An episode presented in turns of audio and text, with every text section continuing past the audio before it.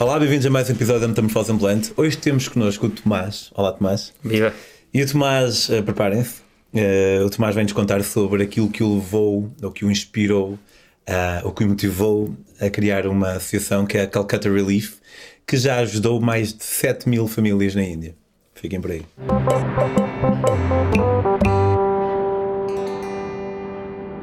Olá, Tomás. Pá, um prazer ter-te aqui. Obrigado. Eu quero começar logo com 7 mil, mas se calhar primeiro vamos eh, andar um bocadinho para trás e hum, conta-me como é que foi eh, todo este processo. Pá, sabes que nós temos, eh, de vez em quando, temos assim, malta com projetos que às vezes quase que parecem im- impossíveis. E hum, uma pessoa, vou usar a palavra normal. Uma pessoa normal pensa tipo, como é que, como é que isto. Eu nunca seria incapaz por capacidade ou vontade. E então acho que quem está a ver partilha de- meu interesse e, e vontade de realmente. Mas como? Como é que um gajo normal, né? Faz uma cena, uma cena dessas? Obrigado pelo convite. Hum, então, a melhor maneira de começar é, é, é quando eu tinha um escritório. Eu hum, montei uma empresa de, de- de tecnologia, de software, em 2012, 13. E então, fast forward para 2015, fi- 2015, 2016, e hum, já tinha conseguido juntar dinheiro suficiente para dar entrada numa casa que comprei, hum, que, que- de onde fiz um Airbnb. E hum, pá, percebi-me nessa altura. Sempre foste muito empreendedor desde puto? Sim. Quer dizer, desde puta, não sei. Pá, sempre fui muito fazer as minhas coisas. Não sei se, se isso é empreendedor, porque eu sou empreendedor mais a. Mas sim, acho que sempre fui muito empreendedor. Ok. Então eu associo empreendedorismo a dinheiro e eu não, nunca, não era aquele tipo que levava caricas para a escola para vender, estás a perceber? Não, não era esse tipo. Mas tipo em casa estava sempre a filmar coisas e a fazer projetinhos assim mais, mais nerds, mais individuais. Hum, então eu estava. Esse Airbnb eu percebi-me: olha, isto, isto vai render, está a render mais ou menos 900 euros por mês, 1000 euros por mês. Por isso, mesmo que esta minha empresa corra mal, eu já estou numa situação em que tenho mais sorte do que 90%, e 90 do mundo, que é pá, consigo pagar uma renda e comida e não ter que me preocupar com as, com as necessidades básicas da vida e se calhar ir à procura daquilo que eu realmente gosto e, e, de, e de me manifestar melhor como pessoa. E eu apercebi-me disto de uma maneira muito engraçada, que é, a certa altura, eu, eu era o patrão, não é? Então tinha que motivar as pessoas e, opa, e acho que conseguia, com um certo nível de representação, parecer que eu também estava motivado, tipo, vamos lá, equipa, estás a ver? Tipo, aquela aquela dinâmica. Hum, mas por dentro não, não estava a sentir aquilo e não, e não gostava de estar no escritório. Pá, e o que eu sentia, eu- eu já eu antes disso já tinha sentido tristeza, já tinha sentido ansiedade e já tinha sentido muitas coisas, mas aquilo era diferente. Aquilo, pá, eu estava a ler no outro dia umas coisas que escrevi na altura e aquilo parecia que, eu- que o ar tinha sido substituído por iogurte. Foi assim que eu, que eu escrevi na altura. Tipo, pá, assim, tipo, como se tudo fosse espesso. Pá, estás a ver? Sentia-me preso. Eu agora vejo que o que me sentia era sentia-me um bocado preso. Sentia-me sentia um bocado preso a essa minha criação e a necessidade da minha presença naquele escritório. E foi nessa altura que eu comecei a estudar mais filosofia, a estudar mais psicologia e acabei por me envolver no. por- não, antes de me envolver, acabei por ir parar ao altruísmo eficaz. Ok. William McCaskill. Exato. o Peter Singer, yeah. Toby Orth, sim. E o que é que é o altruísmo eficaz? Assim, eu tenho uma palestra só sobre isso no YouTube, mas assim, muito rapidamente é onde é que eu. É tentar responder ao seguinte: onde é que eu posso gastar eh, 10 euros do meu dinheiro ou 10 horas do meu tempo para ele ter o maior impacto positivo no mundo? Ou seja, é, é este passo de acrescentar a razão à emoção. O altruísmo eficaz diz-te, por exemplo, pá, se uma pessoa vem ter contigo pedir-te um 100 euros para dar, imagina que só tinhas 100 euros para dar, não é? Pá, que é fictício, a gente tem muito mais para dar, mas se só tivesse 100 euros para dar e um fosse para treinar um cão para um homem cego e outro fosse desparasitar 100 crianças, então tu tens pá, praticamente uma responsabilidade moral de desparasitar as 100 crianças, porque pá, o impacto quantificável de melhoria de vida vai ser maior em, 100, em desparasitar 100 crianças por um euro do que dar 100 euros para 100 de mil para treinar um cão para um cego. Pá, a intervenção para o cego é incrível e é de alto valor, pode ser uh, super transparente e pode ser super bem feita, mas o que o altruísmo eficaz diz é, pá, se toda a gente tiver este comportamento de começar por aquilo onde realmente podemos ter mais impacto, pá, vai chegar ao ponto em que vai chegar a vez do cego, percebes? Yeah e tendo sempre em conta que pá, existe aqui algum debate, porque como nem toda a gente vai dar o dinheiro assim, vai haver sempre os mínimos para ajudar as pessoas, se calhar, de primeiro mundo, que também precisam de algumas melhorias. E há também um fator que eu acho que talvez nunca mais será ultrapassado, nunca será ultrapassado realmente, a menos que nós, enquanto humanos, nos tornemos 100% lógicos, que é se eu conheço o cego, nem preciso conhecer, mas se ele é alguém que eu sei quem é, é muito mais. As pessoas sentem-se muito mais motivadas a dar do que sem crianças que nunca viram. Como o, o, o argumento do Shallow Pond, o, o Lago Raso. Sim, sim, do... eu costumo falar desse. Sim, mas epá, infelizmente as pessoas são muito motivadas por aquilo que conhecem e, e, e, são muito mais recompensadas em termos emocionais quando fazem algo cujo resultado podem ver. Sim, sim. Não, isso nós, nós tentamos sempre dar às pessoas. Eh, na nossa organização. Eu já vou lá dar esse, esse, esse, esse, retorno emocional. Mas concordo completamente contigo. Pá, tu deves ajudar primeiro a tua família não é? e as pessoas que conheces, porque eu acho que existe um certo nível de responsabilidade moral por aqueles que nos são próximos. Mas se tu valorizares mais a vida de um português do que de um indiano que não conheças, pá, isso já é, percebes? Isso já, já pode ser chamado racismo por, por, por, por muita gente. Sim, é? pá, um para um, eu não diria, porque há sempre a probabilidade do português ser alguém que tu conheces ou alguém que tu conheces conhece. Uhum. Mas dois para um, dois, Sim, aí, não já, aí já não há dúvida. Sim, não há dúvida. Mas se forem dois para o teu filho, salvas o teu filho.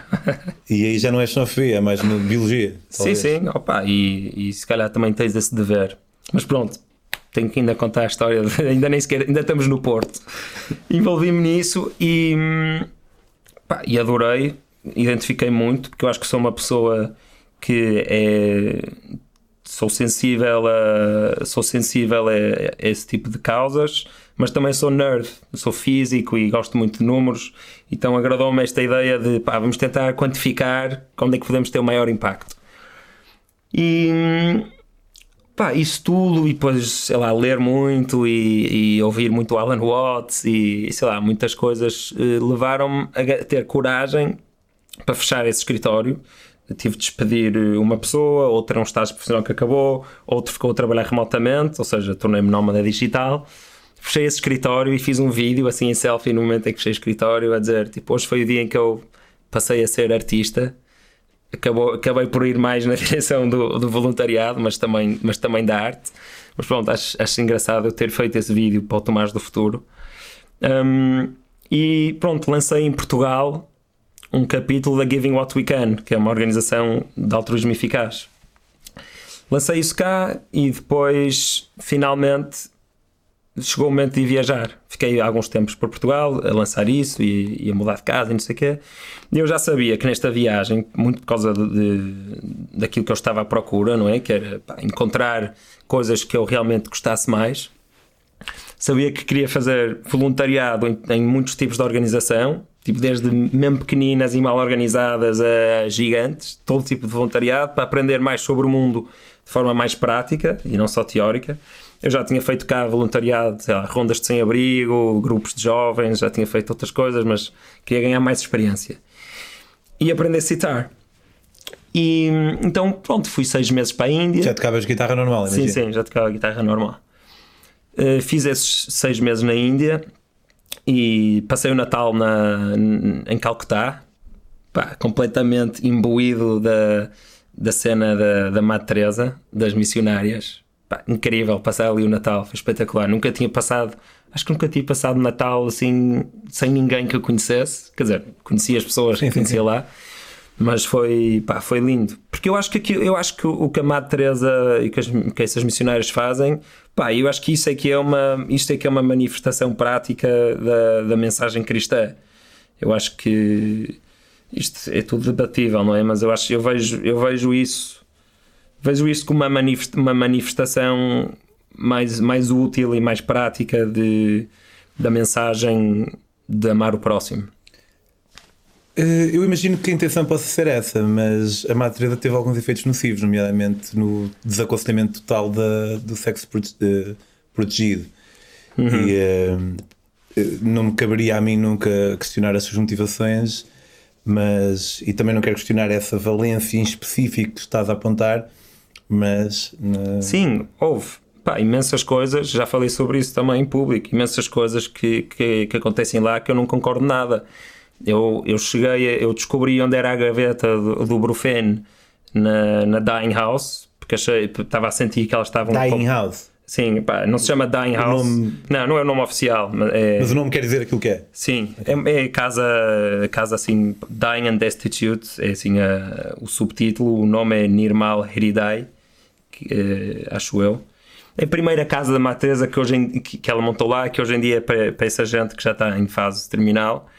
E muitas vezes eu senti que elas andavam a poupar no, nos, nos painkillers, então ia lá contra a vontade delas e, e, tentava ajudar. Ou seja, eu percebo perfeitamente, pá, também percebo e já testemunhei isso muitas vezes. Gente que está polarizada no eixo teísmo-ateísmo e que vê um ataque à Madre Teresa de Calcutá como uma arma para atacar uh, o cristianismo.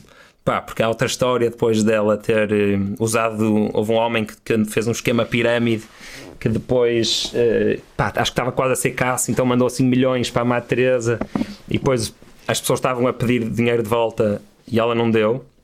E opa, eu já pensei muito sobre isso e acho que também não daria de volta, porque é um, é, a partir daquilo era um investimento em que podiam perder tudo, as pessoas já sabiam. O homem que os conseguiu enganar mandou tudo para a Madre Teresa. A Madre Teresa, claro que não teve coragem de, ok, olha, afinal vais ter que morrer porque houve um cota de 60 anos dos Estados Unidos que foi enganado num esquema de pirâmide. Pá, eu não teria coragem para mandar okay. o dinheiro de volta. Mas pronto, pá, um dia vamos falar sobre isso da Madre Teresa, porque há muito hate. Como quase toda a gente que é famosa, há muito hate. Não sei se viste a cena do, do Hitchens, do Christopher Hitchens. Aí, ele, ele, ele odiava. Quando falaste isso polarizar e acharem que estão a atacar a, a, Teresa, a Madre Teresa, estão a atacar o cristianismo, eu passei logo no Christopher Hitchens. Sim. Mas falaremos disso noutra. Sim, noutra opa, mas eu gostaria muito de falar sobre isso. Um, então passei lá o Natal. Depois disso, uh, tive, tive duas semanas na Malásia, quatro meses na Austrália, working holiday, vamos saltar para a frente. E voltei para Calcutá. Porquê que eu voltei para Calcutá? Isto em verão de 2017. Voltei porque queria continuar a ter aulas com o meu guru principal, que ainda é o meu guru, que é o Sugato Nag, que é de Calcutá. Mais um mês de aulas intensivas para comprar também um, um citar. E eu já estava com ideias de, pá, vou se calhar tentar montar uma, uma espécie de live de Facebook em que eu ajudo as pessoas em direto, ou mostro aos meus seguidores, amigos, família, pessoas que precisam de ajuda e eles podem fazer em direto um donativo. Okay. Ou seja, hiper próximo. Pá, e estava então a matutar isso, até tinha uma amiga que já estava a trabalhar o design, pá, amigos meus que, que são craques, copywriters, estás a ver, tipo, ajudarem-me também. E desta segunda vez que eu fui lá era a época das monções, chove imenso, não é? Como tu sabes, e muito forte. E um dia estava a voltar de. Acho que estava a voltar dessa casa, fazer voluntariado, e passei por uma família que já tinha conhecido no Natal, porque tinha, eu tinha conhecido uma argentina que ia lá ensinar inglês a umas crianças de rua, a esse sítio, onde havia várias famílias a ver naquele passeio. E eu passei por lá e a senhora, mãe dessa família, que se chama Puja, que foi a primeira família das 7 mil, um, chamou-me para dentro tipo, da barraca dela, eu entrei e mostrou-me que estava a chover lá dentro, tipo, não estava a chover torrencialmente, mas pá, estavam três crianças, uma com meses e uma com dois anos, pá, e outra com cinco ou seis, dentro daquele barraco, pá, a chover lá dentro, sem sítio para ir, na, na rua, pá, e esta altura d'água, e disse-me, help me one roof bem a, bem a indiano, a, a indiano que vive na rua, não é? Um, help me one roof. E eu estava com. Ah, não, eu não estava com, com o meu amigo Joy nessa altura, mas pensei que, claro que sim, não é? Claro que, quem, quem é que diria que não, não é? Não é preciso ser anormal, é uma coisa normal. Começaste a dizer que como é que uma pessoa. Isto sim, acontece sim. a uma pessoa normal. Eu acho que eu já vou no lá. Fundo, mas... Tu és uma pessoa normal, não é? Sim, sim, sim, sim. A, a, a cena é essa. E, e aquilo lá está, tipo, por vezes quando as pessoas uh, vem tal impossibilidade num feito, pode ser de uma certa. inconscientemente, quiçá, uma desculpa que estão a dar a elas próprias para não fazerem algo, tipo, porque aquilo não é. é aquela pessoa tem que ser muito especial. Sim, sim, sim. sim. Hum, então fui ao, fui ao mercado e, e, comprei um comprei uma lona. A lona custou 2 euros, 2 euros e meio. Um, e logo aí apercebi-me, tipo, que fogo. Isto é, um, um, isto é uma intervenção de alto impacto, meu. Estás a ver? Tipo, o altruísmo eficaz na cabeça. Uhum. Esta família não vai, não vai mais apanhar chuva por 2 euros e meio que é tipo um croquete mais caro, um croquete num restaurante, estás a ver? Um melhorzito.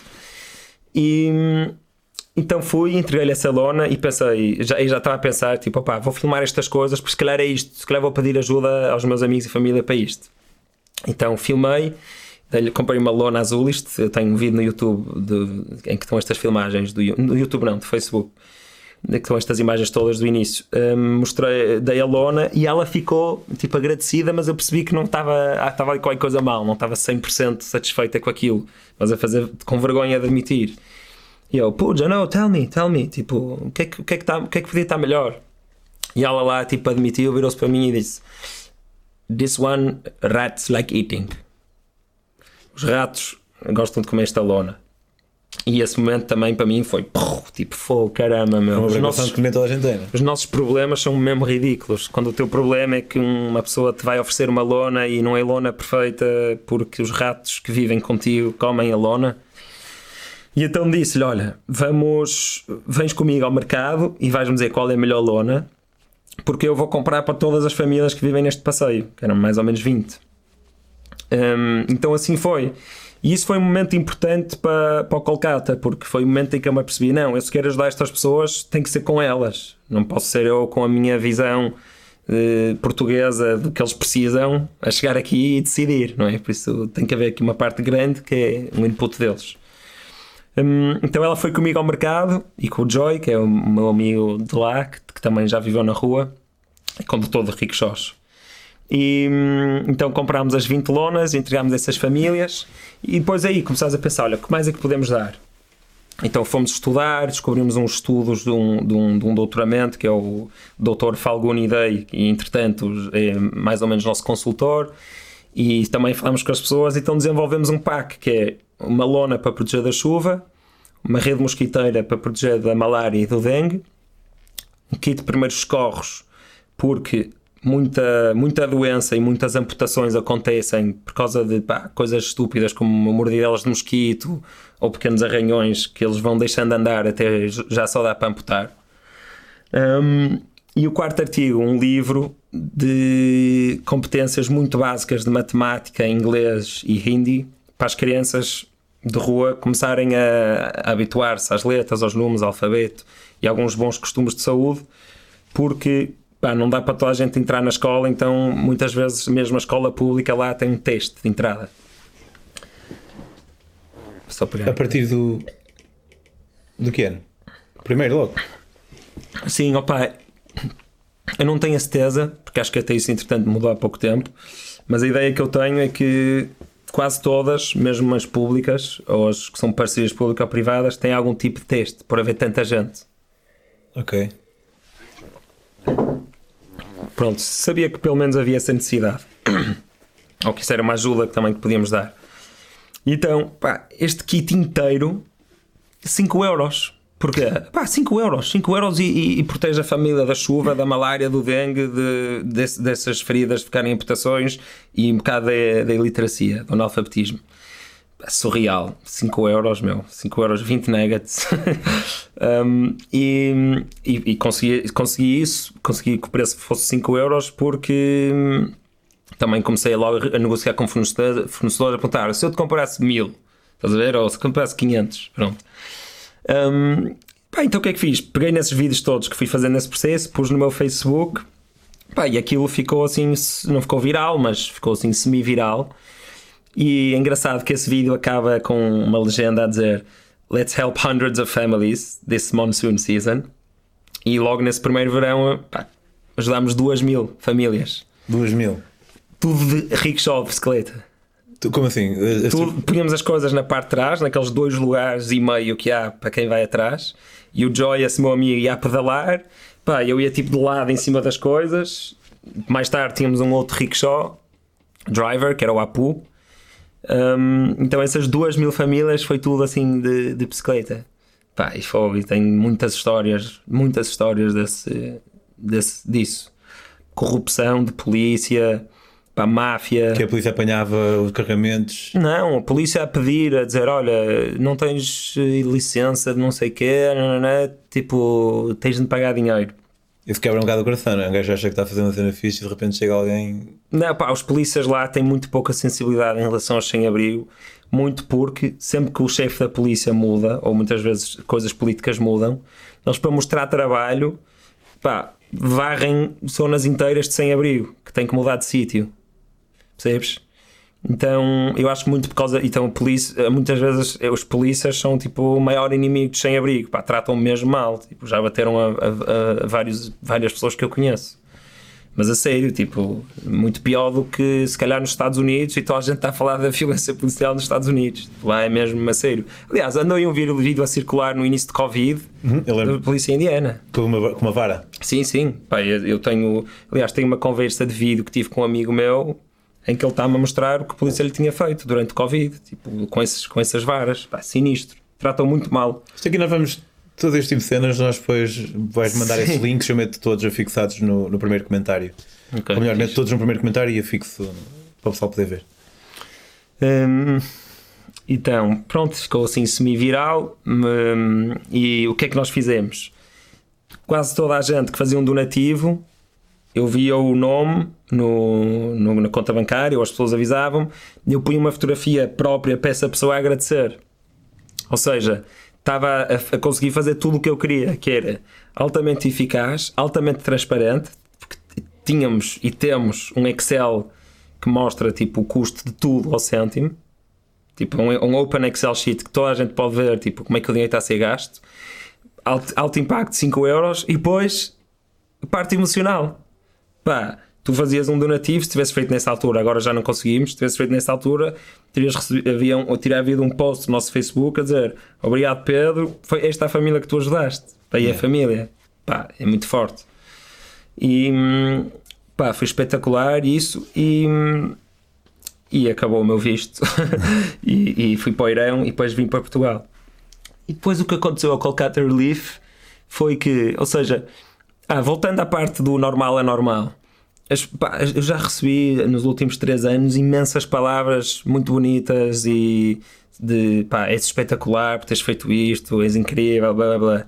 Então eu já pensei muitas vezes sobre tipo, pá, mas qual é que foi o passo que outra pessoa não teria feito? Eu acho que não foi ter ajudado a primeira família, nem foi ter tido estas ideias todas. Eu acho que o que muitas pessoas têm medo, e está relacionado com o empreendedorismo, é tipo de dar aquele passo de dar a cara por uma coisa que pode falhar. Yeah. Pá, é este o passo. É por tipo, tu começaste este, este podcast porque tiveste coragem de dar esse passo. Pá, se calhar há mil gajos como tu, tu és melhor, mas se calhar há mil gajos como tu que podem estar a fazer isto, mas o, o que faz com que, que sejas tu é porque foi esse passo.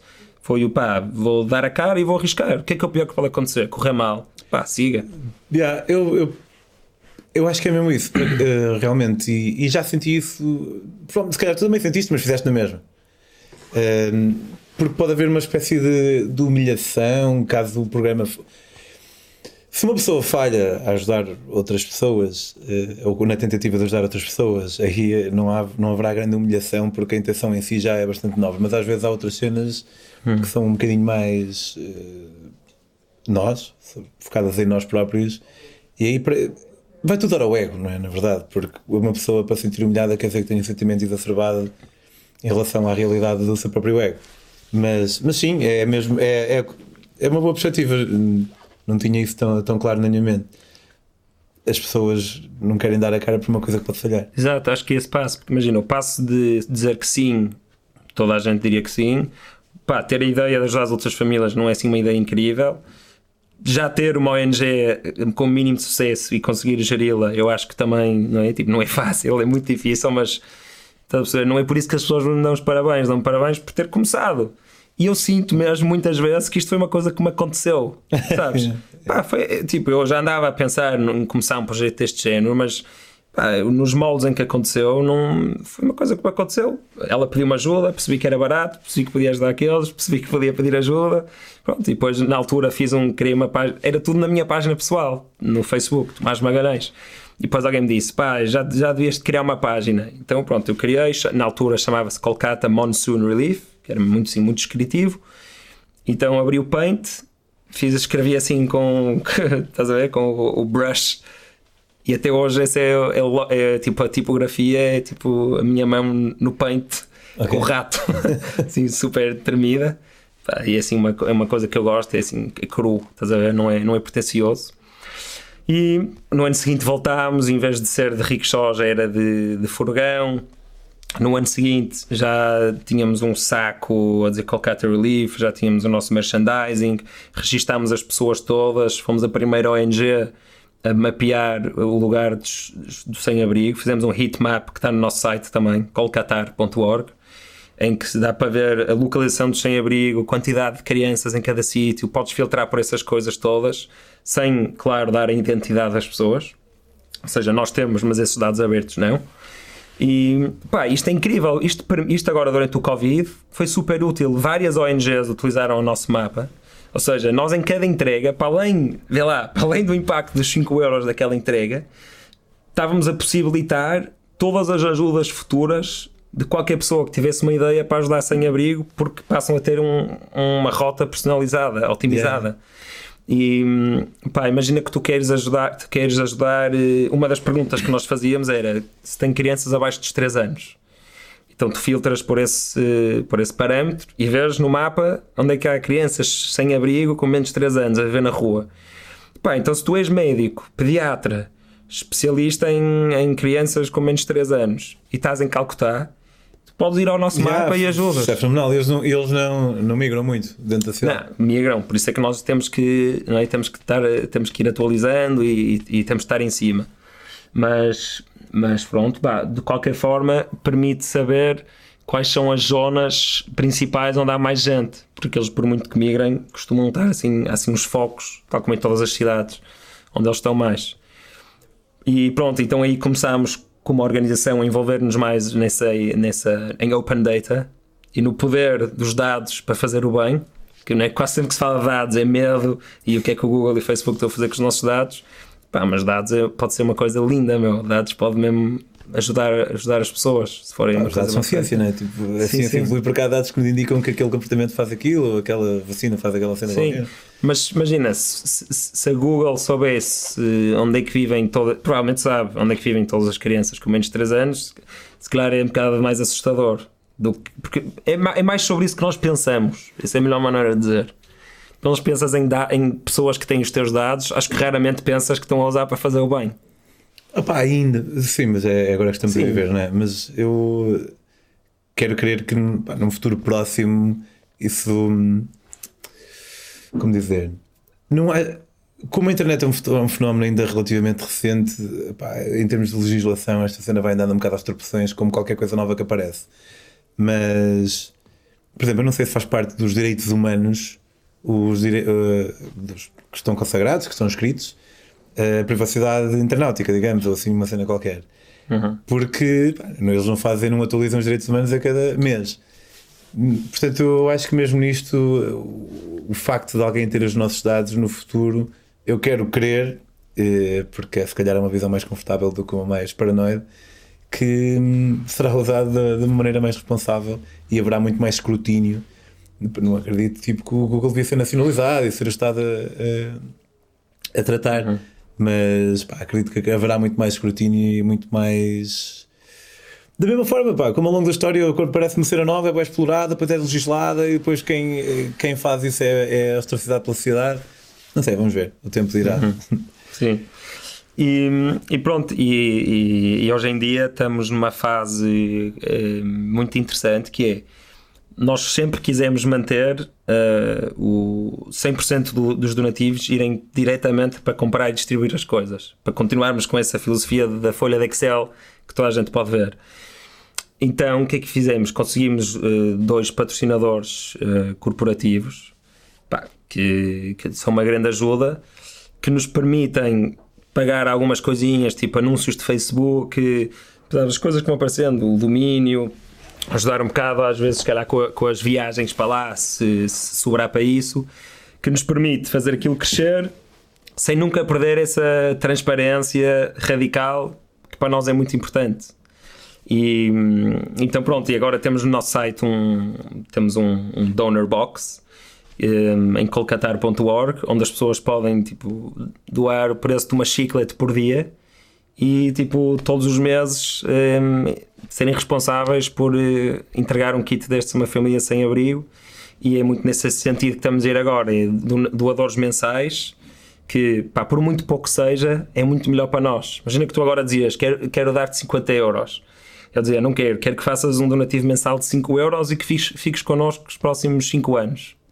Nós preferimos isso, pá, porque isso, isso é que nos permite crescer de forma sustentável e a criar o mínimo de dano, tipo, se calhar nas, nas coisas que estamos a fazer, porque pá, se nós este mês, pá, de repente este, este vídeo fica viral e recebemos, começamos a receber. Partilhem, partilhem, partilhem, partilhem. se começarmos a receber tipo milhares de euros por mês de donativos pontuais e depois passa de moda, pá, nós nesse período cometemos o erro de, de contratar a primeira pessoa de, da organização.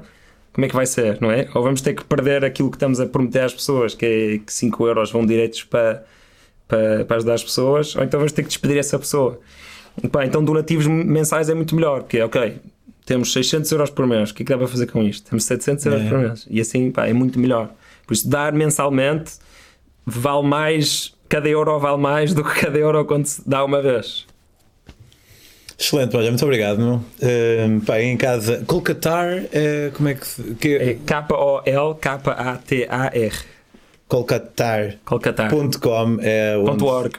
.org é onde podem informar-se ainda mais sobre tudo isto e ver como podem participar. No Instagram é Kolkata Relief. Uh, vai ser aquele com logotipo feito à mão no Paint, imagina, né? Sim. Não vou pedir para apoiar a metamorfose depois de estar a, a, a ouvir isso, portanto, apoiem eh, pá, realmente. Hum, às vezes um, pequeno nativo, ah, isto vai, vai dar para quê? Mas muita gente pensar isto vai dar para quê e, e realmente fizer realmente dá para alguma coisa. Muito obrigado, é muito inspirador ouvir pessoas a falar como tu. E, um, yeah, e és uma pessoa normal que fez algo excepcional. É, é obrigado, Pedro. Tu também. obrigado. E uh, olha, vemos para a semana. Tchau.